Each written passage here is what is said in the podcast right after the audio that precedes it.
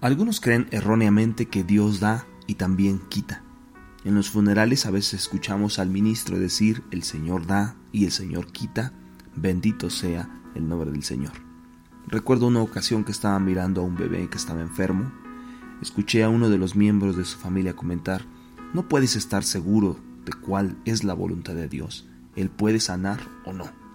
Lo que esta persona quería decir era que aunque el Señor les había dado a este bebé, más tarde podría quitarles a ese bebé.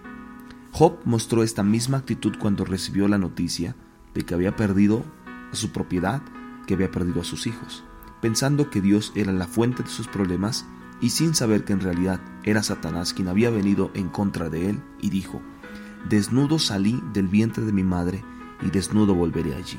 Jehová dio y Jehová quitó, sea bendito el nombre del Señor. Tal declaración parece honrar a Dios, pero en realidad revela una visión errónea de nuestro Padre Celestial. Como hijos de Dios sabemos cuál es la voluntad del Padre para nosotros. Él es un dador, no un tomador.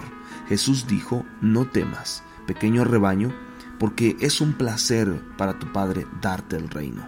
Es el diablo quien es el ladrón. Él viene a robar, matar y destruir, pero Jesús vino a darnos una vida más abundante. Jesús satisfizo todas las necesidades y sanó todas las enfermedades que se le presentaron, y en la cruz dio su propia vida. Nunca le quitó nada a la gente que vino a él, y la Biblia dice que quien haya visto a Jesús ha visto al Padre.